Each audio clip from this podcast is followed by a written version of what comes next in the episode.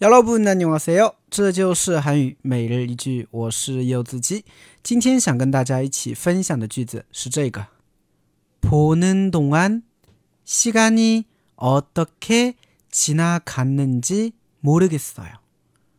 보는 동안 시간이 어떻게 지나갔는지 모르겠어요. 보는 동안 시간이 어떻게 지나갔는지 모르겠어요. 보는 동안 시간이 어떻게 지나가는지 모르겠어요.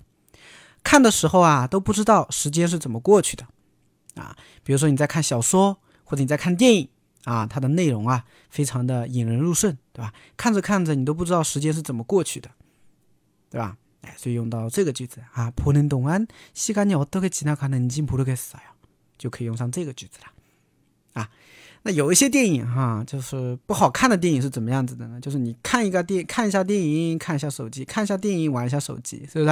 啊，那好看的电影的话，就是你一直盯着看，看看看看看，看到后面啊，就不知不觉两个小时就过去了，对吧？是这样的一个感觉哈。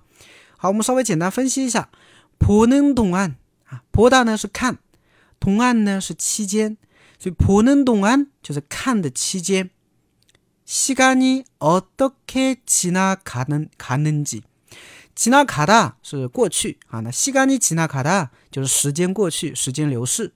那西干尼어떻게가는 지， 时间是怎么过去的呢？모르겠어 요， 我不知道，对不对？所以呢，西干尼어떻게가는지모르겠어 요， 啊，都不知道时间是怎么过去的。啊，所以整个句子就这种感觉。